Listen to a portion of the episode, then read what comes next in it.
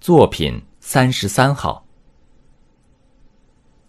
我们在田野散步，我、我的母亲、我的妻子和儿子。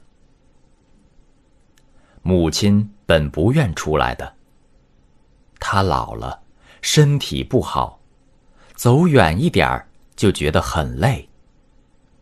我说，正因为如此，才应该多走走。母亲幸福的点点头，便去拿外套。她现在很听我的话，就像我小时候很听她的话一样。这南方初春的田野，大块小块的新绿随意的铺着，有的浓，有的淡。树上的嫩芽也密了。田里的冬水也咕咕的起着水泡。这一切都使人想着一样东西：生命。我和母亲走在前面，我的妻子和儿子走在后面。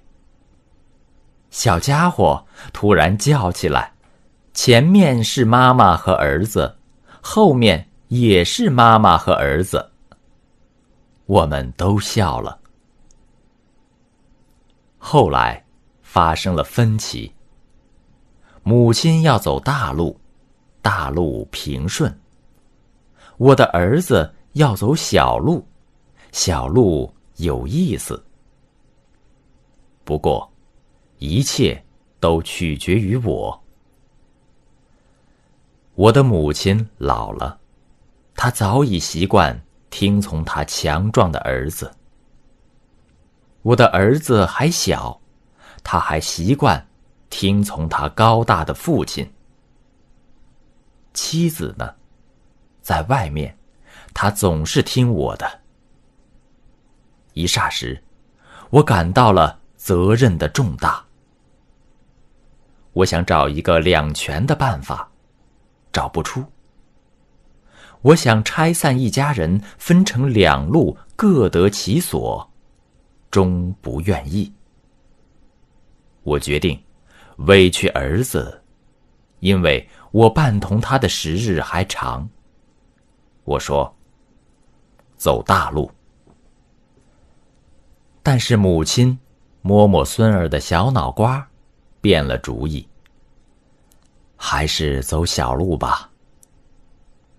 他的眼随小路望去，那里有金色的菜花，两行整齐的桑树，尽头一口水波粼粼的鱼塘。我走不过去的地方，你就背着我。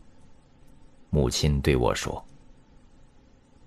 这样，我们在阳光下，向着那菜花、桑树和鱼塘走去。”到了一处，我蹲下来，背起了母亲。妻子也蹲下来，背起了儿子。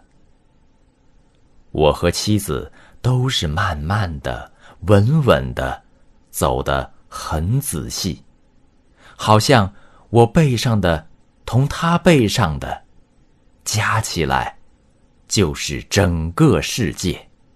登录微信，搜索“上山之声”，让我们一路同行。